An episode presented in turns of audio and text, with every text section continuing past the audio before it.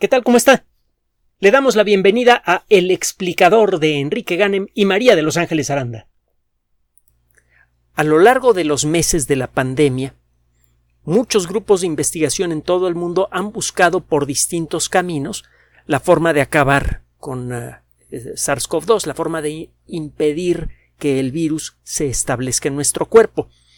Eh, hay muchas estrategias, una de ellas, la de las vacunas, involucra buscar la forma de entrenar al cuerpo a detectar al virus y a destruirlo. Una estrategia que ha funcionado de maravilla.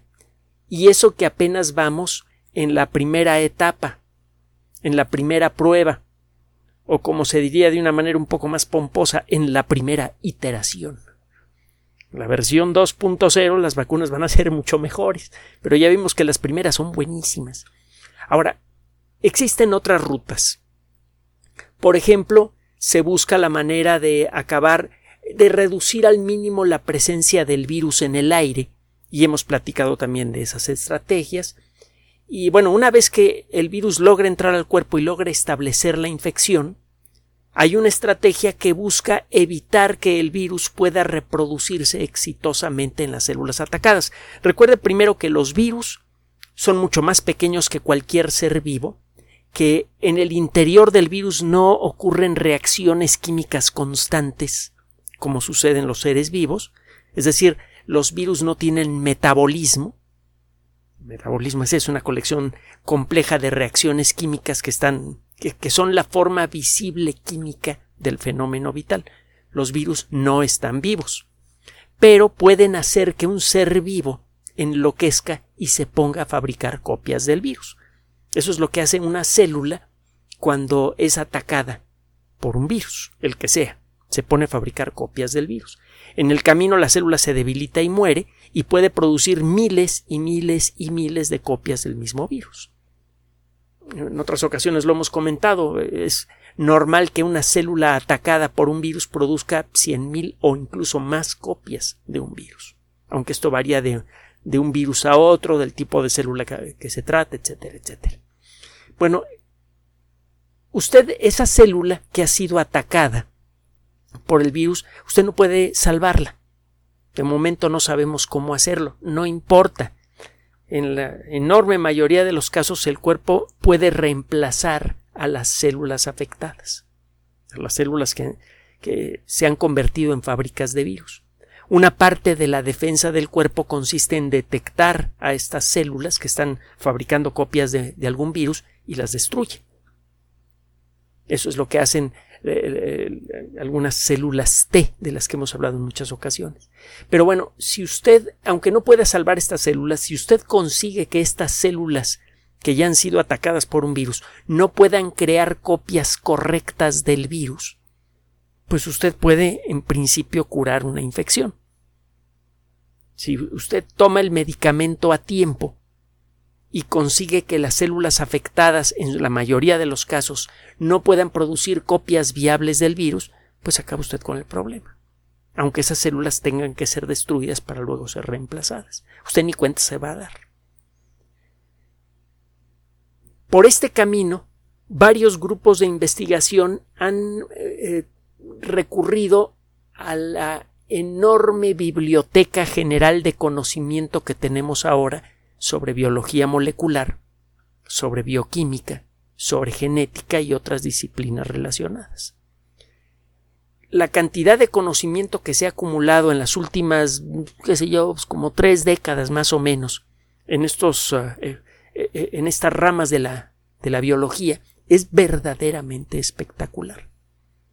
Y el ritmo con el que se adquiere nuevo conocimiento en estas disciplinas es muy alto. Así que lo que le estoy contando ahora va a ser mejorado casi literalmente mañana. Y hay que decirlo, México no tiene muchos investigadores en estas ramas, pero los que hay son muy buenos.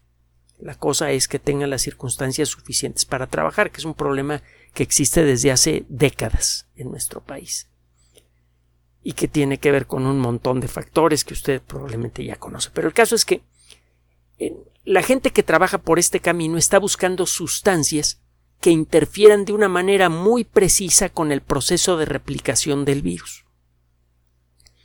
Si encuentran alguna sustancia, pues esta sustancia la tomará usted como una pastillita, como una inyección o por cualquier camino.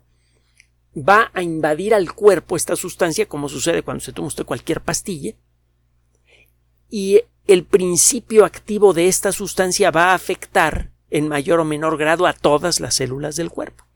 Entonces tiene usted que encontrar una molécula o un grupo de ellas que estorben de manera muy efectiva el proceso de replicación de los virus y que produzcan un efecto negativo menor y pasajero en el resto de las células. Usted toma el medicamento mientras le dura la infección, durante ese tiempo todas las células del cuerpo reciben alguna afectación y cuando lo deja de tomar, si estuvo bien escogido, el medicamento deja de interferir con las células sanas, éstas recuperan su funcionamiento normal y se acaba el problema. Acaba de ser publicado un artículo en una de las revistas más importantes en, el mundo de la ciencia del siglo XXI, que eh, la revista aparece en formato electrónico, los artículos se pueden descargar en forma gratuita y se llama Nature Communications. Hemos hablado de ella en muchas ocasiones, la puede usted encontrar en Internet. De hecho, aquí en, el eh, explorador de Internet, no me gusta utilizar el término browser, en, nuestro idioma es lo suficientemente bueno para expresarse sin necesidad de incorporar demasiadas palabras que vengan de otro lado. En el navegador de Internet eh, he colocado entre el un montón de, otras eh, eh, ligas, de, otras ligas de acceso rápido a Nature Communications. Siempre salen artículos muy sabrosos de todo tipo. Bueno, el caso es que recientemente, hace un día, el día de ayer, fue publicado un trabajo que eh, identifica a unas sustancias que en pruebas de laboratorio con células humanas individuales interfiere de interfieren porque son de hecho dos medicamentos interfieren de manera directa de manera exitosa con la reproducción del virus en células afectadas. Ahí le va el rollo para que vea cómo, cómo está el asunto. Comencemos por el tamaño de las células humanas. En promedio, una célula humana humana mide como 50 milésimas de milímetro de diámetro. Hay unas más grandes, otras más chiquitas. El cuerpo humano tiene alrededor de 100 millones de millones de células propias y una cantidad igual o superior de visitantes distinguidos que contribuyen en mucho con nuestra salud. Más o menos la misma cantidad de bacterias que de células humanas individuales y cada vez es más claro que el tener a, bacterias buenas en la piel y sobre todo eh, en otras partes del cuerpo y sobre todo en el tracto digestivo, desde la boca hasta el otro lado, es crucial para mantener una buena salud. Y usted puede, aparentemente todavía está por verse esto, puede ayudar a crear y mantener la flora intestinal apropiada, la flora eh, eh, digestiva apropiada, desde la boca, entre otras cosas adoptando las estrategias apropiadas para comer. Pero bueno, ese es otro tema. Este grupo de investigación, vamos a, meternos en el asunto, lo que está haciendo es buscar sustancias que se sabe que tienen efecto en células humanas y que realizan una labor bien conocida una cierta, un cierto proceso molecular que se sospecha que es muy activo en las células afectadas por SARS-CoV-2. Estas células cambian su comportamiento. Todas las células en todo momento están fabricando grandes cantidades de proteínas. Las proteínas son moléculas que pueden tomar muchas formas diferentes y muchas funciones diferentes. Realizan un montón de labores en, distintos rincones de la célula y en el cuerpo. Y bueno, pues eh, es por eso que prácticamente todas nuestras células, excepto los glóbulos rojos, tienen una fábrica molecular muy compleja que se llama retículo endoplásmico que está produciendo proteínas continuamente. Este proceso es regulado de una manera muy compleja que estamos empezando a descubrir. Existen ciertas sustancias que pertenecen a la familia de los ácidos nucleicos, son hermanitas moleculares del ADN y del ARN, que participan en el proceso de regulación de la producción de proteínas. Son las que de alguna manera facilitan o estorban la producción de ciertas proteínas. Y esto es lo que permite que la célula mantenga su equilibrio. Cuando este mecanismo se descompone y la célula empieza a fabricar proteínas sin ningún control, esto normalmente hace que la célula empiece a crecer de manera descontrolada rápidamente. Usted encuentra esto en el cáncer. Y algunos medicamentos que han resultado ser mm, sorprendentemente efectivos contra algunas variedades de cáncer bloquean esta producción acelerada de proteínas. Bueno, pues eh, las células afectadas por SARS-CoV-2 o por cualquier otro virus están eh, comportándose parcialmente como si fueran cancerosas. Comienzan a producir un montón de proteínas que normalmente esa célula no produce. Estas proteínas son las que sirven para construir copias del virus. En más de una ocasión hemos comentado que se utilizan algunas sustancias que ya se conocen, que ya se usan en seres humanos, cuando menos a nivel experimental, en el tratamiento del cáncer, que se usan contra SARS-CoV-2 o cuando menos en laboratorio se han utilizado contra SARS-CoV-2. En parte, la lógica es la que le acabo de mencionar a usted. Las células cancerosas producen en forma descontrolada proteínas. Si usted le bloquea esto a las células cancerosas, las mata son muy vulnerables las células cancerosas. Si bloquea la, fabricación de proteínas, se muere. Y a una célula normal puede bloquearle durante un rato la producción de proteínas sin que eso mate a la célula. No va a funcionar bien, pero no se muere la célula. Y las células infectadas por virus también se convierten en células que producen proteínas en forma descontrolada. Bueno, este grupo de investigación partiendo de este conocimiento que tenemos ya desde hace tiempo, se puso a explorar eh, un mecanismo molecular particular. Resulta que sabemos que en una célula normal normalmente se están produciendo copias de genes. Acuérdense que los genes son trozos en el ADN que está en el núcleo de la célula en donde se guarda información que sirve para fabricar una proteína. Esa información que está grabada en el ADN, que es muy vulnerable, es fotocopiada a una molécula que se llama ARN mensajero. Esta fotocopia, fácilmente reciclable, y además eh, está hecha de un material más resistente que el ADN, que es muy frágil, sale del núcleo a través de algunos de los poros de la membrana que, que forra al núcleo y este material va a parar a una fábrica que rodea el núcleo que se llama retículo endoplásmico. Esta ARN mensajero, esta molécula, es atendida por unos robots moleculares naturales que se llaman ribosomas, que son escandalosamente pequeños.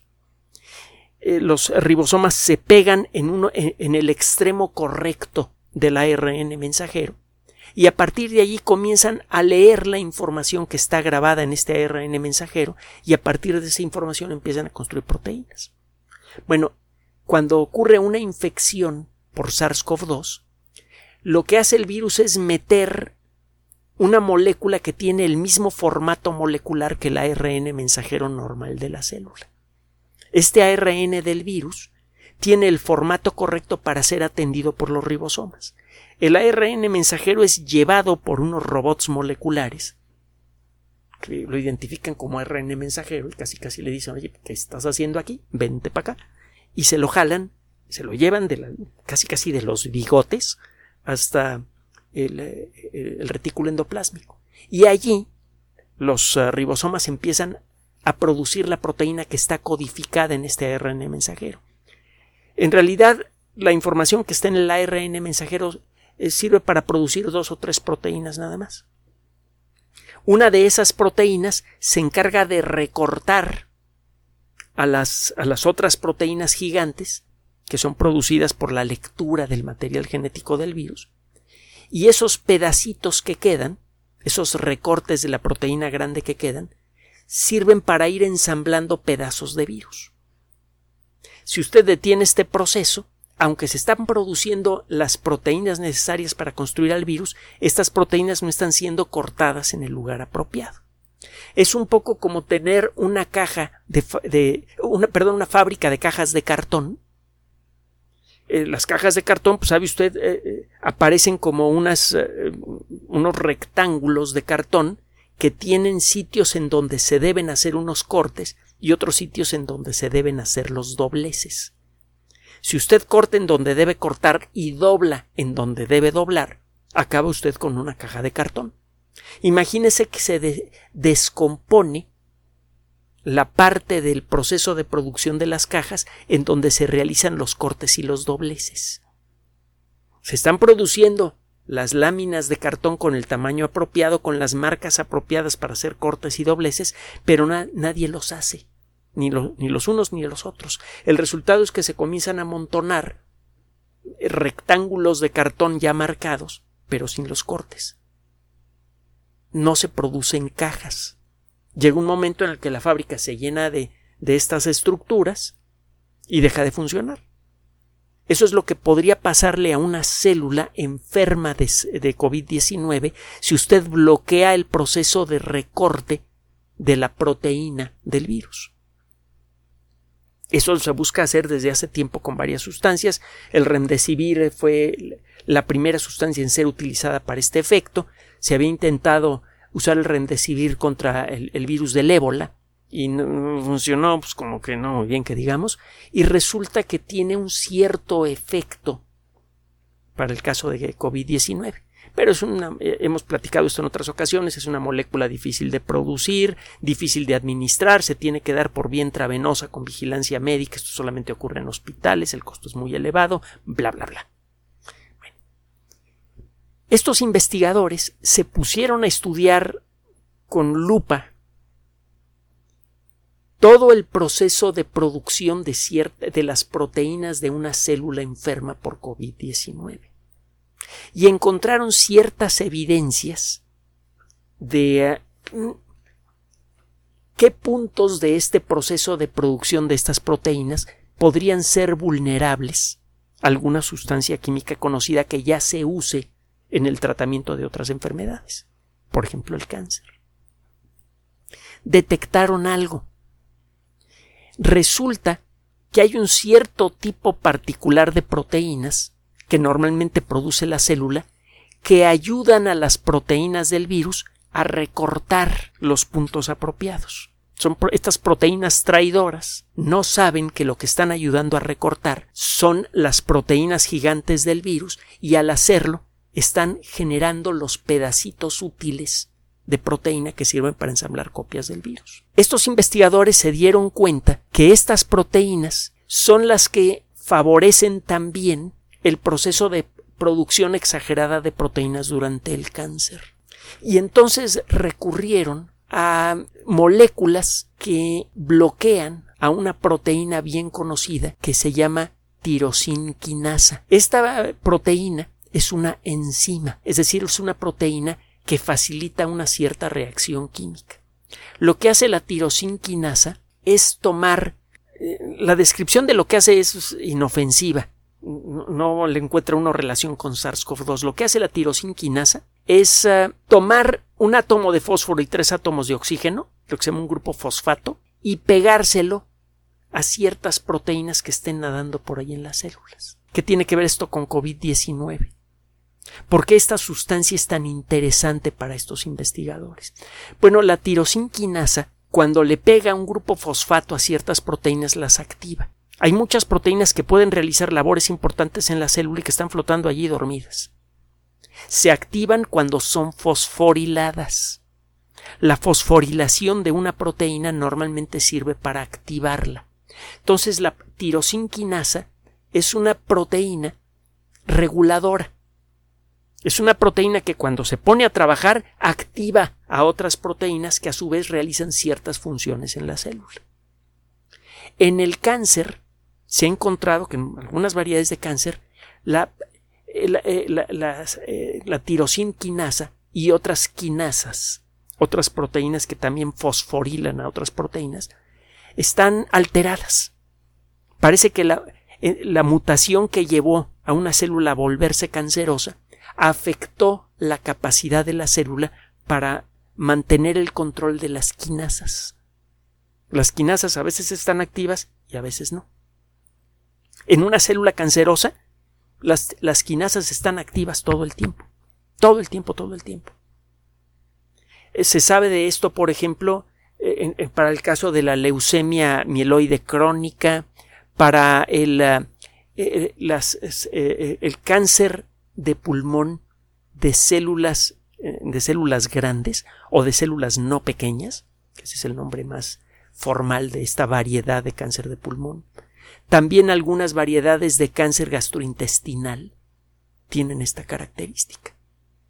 Las proteinquinasas, en particular la tirosinquinasa, están trabajando continuamente sin ningún control. Están activando a todas las proteínas que encuentran y las proteínas activadas por la tirosinquinasa se encargan de fabricar sustancias que sirven para nutrir a la célula. la célula continuamente está engordando y eso facilita su reproducción descontrolada. Si usted detiene este proceso, el proceso de reproducción descontrolada de la célula se detiene y se detiene el cáncer. Los medicamentos que bloquean la acción de la tirosinquinasa han resultado ser buenas ayudas contra ciertas variedades de cáncer. Han sido, eh, contra algunas variedades son especialmente buenas. Ah, eh, uno de estos medicamentos se llama imatinib, con B grande al final es eh, un, anticuerpo diseñado para pegarse a la tirosinquinasa. Usted da este medicamento que está lleno de anticuerpos que nada más se le pegan a esta molécula, los anticuerpos se le pegan a esas moléculas y las inactivan. Esto eh, eh, en, varios tratamientos de cáncer ha resultado ser excepcionalmente efectivo. No siempre curan la enfermedad, pero sí la retrasan mucho. Y hay una quinasa en particular que se llama la eh, proteína específica serina treonina. la, la, quinasa em, específica eh, de contra serina y treonina sería una traducción más o menos decente del término serin treonin specific protein kinase. Esta eh, molécula también tiene una modo de funcionamiento similar a la, a la tirosinquinasa y su bloqueo también ayuda en mucho a la lucha contra el cáncer, aunque eh, eh, eh, los bloqueadores de la, de la quinasa específica para serina y treonina todavía están en pruebas de laboratorio. A, diferencia del imatinib, que le digo ya se usa contra algunas variedades de cáncer con resultados a veces muy buenos, las bloqueadoras de, eh, de, la, de la quinasa serina treonina todavía están en desarrollo. Por ejemplo, contra algunas variedades de cáncer, de, de, de próstata, etcétera, etcétera. El caso es que la lógica de funcionamiento de estos bloqueadores es muy clara.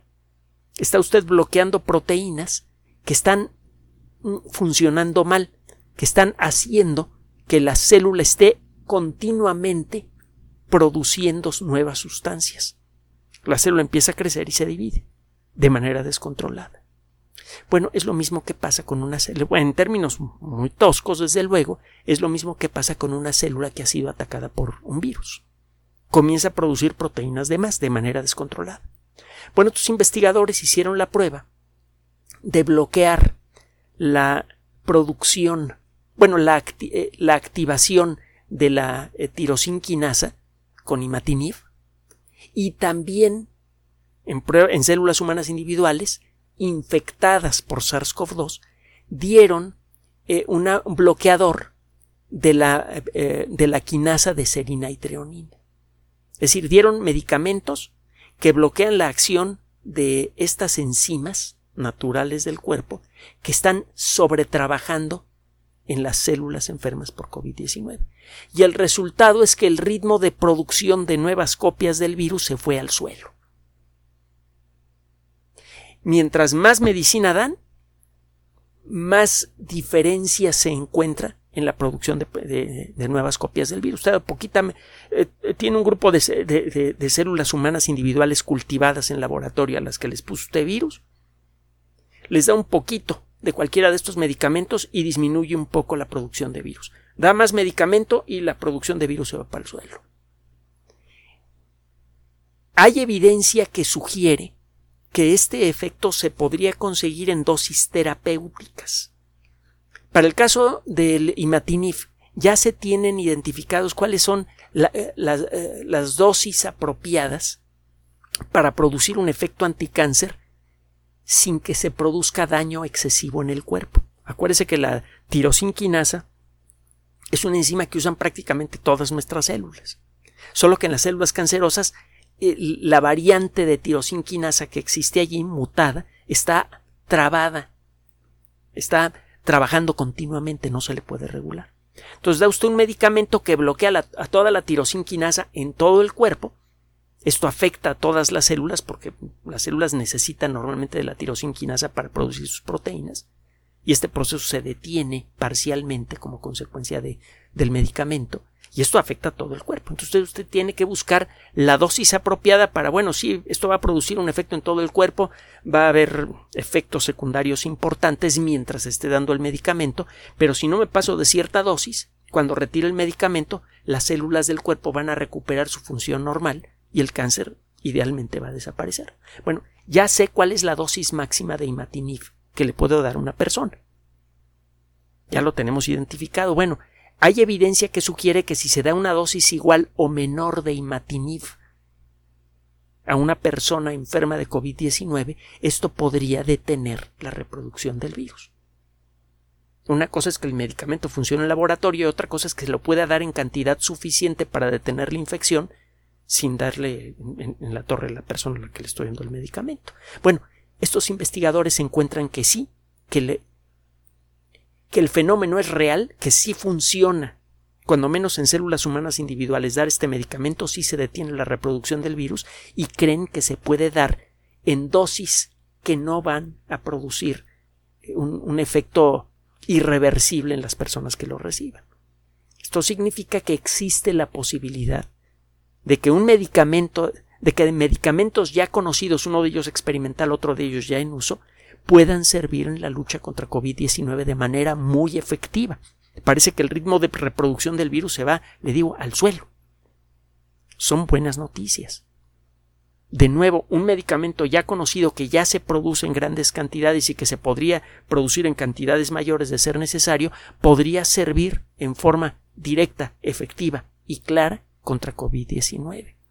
Cada día tenemos más recursos para luchar contra la enfermedad. Así que por eso cada día repetimos la misma recomendación. La nuestra es una voz muy pequeña en relación a las otras que están diciendo que estamos perdiendo la batalla contra la pandemia y no sé qué necesidades.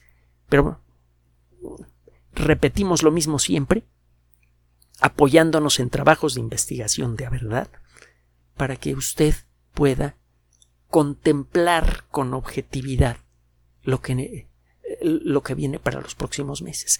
Tenemos forma de ganarle la batalla COVID-19. Cada vez tenemos más herramientas para hacerlo. Nosotros de nuestra parte lo único que necesitamos hacer es lo de siempre, conservar la calma, respetar lo que nos pidan las autoridades de salud y tratar de no escuchar a los eh, profetas del desastre, cuando menos a los que hablan de, de, eh, de, de COVID-19. No haga caso vamos por buen camino. Gracias por su atención. Además de nuestro sitio electrónico www.alexplicador.net, por sugerencia suya tenemos abierto un espacio en Patreon, el explicador Enrique Ganem, y en PayPal, el explicador patrocinio por los que gracias a su apoyo sostenemos este espacio. Puede usted descargar gratuitamente estos audios en formato MP3 en Spotify y en iTunes como El Explicador sitio oficial y en SoundCloud como El Explicador y con formato de video en YouTube en El Explicador sitio oficial. Recuerden nuestras redes sociales de siempre, Twitter Enrique-Ganem y en Facebook Enrique Ganem sitio oficial, El Explicador y los grupos que usted ya conoce. Finalmente, el explicador siempre somos María de Los Ángeles Aranda y Enrique Ganem. Gracias.